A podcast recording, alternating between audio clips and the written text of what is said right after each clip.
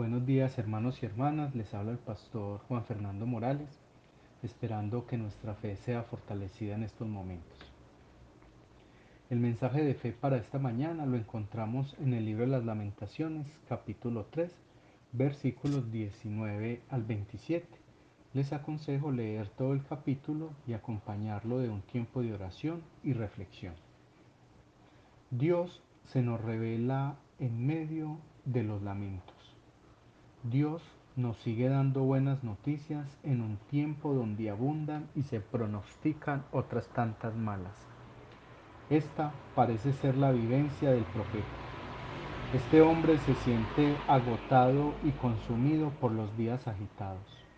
Su pensamiento se ve invadido por una aflicción tal que tiende a abatirlo y a desesperarlo. No quiere pensar en su situación ni en su estado por la amargura que le resulta después de hacerlo. Así lo dice en los versículos 19 y 20. Amargo como la miel es pensar en mi aflicción y mi tristeza, y lo traigo a la memoria por mi alma está del todo abatida. Es como si el pensamiento se convirtiera en su propio enemigo para recordarle la situación lamentable en la que se encuentra. Mientras el desespero es producido por una mente inquieta y agitada, Dios trae el alivio y la esperanza. El profeta logra poner en pausa y en quietud sus pensamientos desalentadores para volverse a Dios. Este volverse a Dios viene mediante un recapacitar en el corazón, una forma de decir que volvió a mirar la vida, esa en la que Dios había sido siempre protagonista.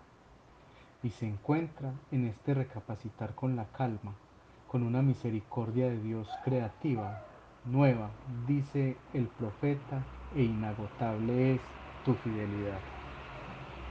Así lo dice textualmente. Nunca su misericordia se ha agotado. Su fidelidad es nueva cada mañana. Pregunto, ¿Quién podrá desesperarse y fiarse de sus pensamientos perturbadores si está viviendo la creatividad diaria de Dios en hacer el bien? El mundo de hoy es un mundo lamentado y lamentable. Hace mucho rato que no se veía un mundo reducido a la impotencia.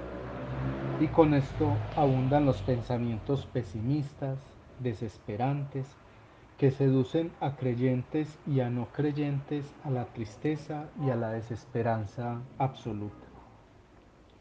Hoy el Señor nos alienta a no olvidar que Él ha sido protagonista de nuestras historias personales, familiares, eclesiales y sociales. Nos alienta a confiar en su creatividad. Dios es creativo a la hora de hacer y crear el bien él seguirá creando en el mundo nuevas formas de bien. Los invito, mis queridos hermanos y hermanas, a que en las mañanas, a que nuestras mañanas sean oportunidades de esperanza, donde nos concentremos en mirar al Dios bueno y misericordioso que inventa nuevas maneras de hacer el bien para nosotros y para toda la humanidad. Dios llene sus vidas de nuevas esperanzas. El Señor los bendiga.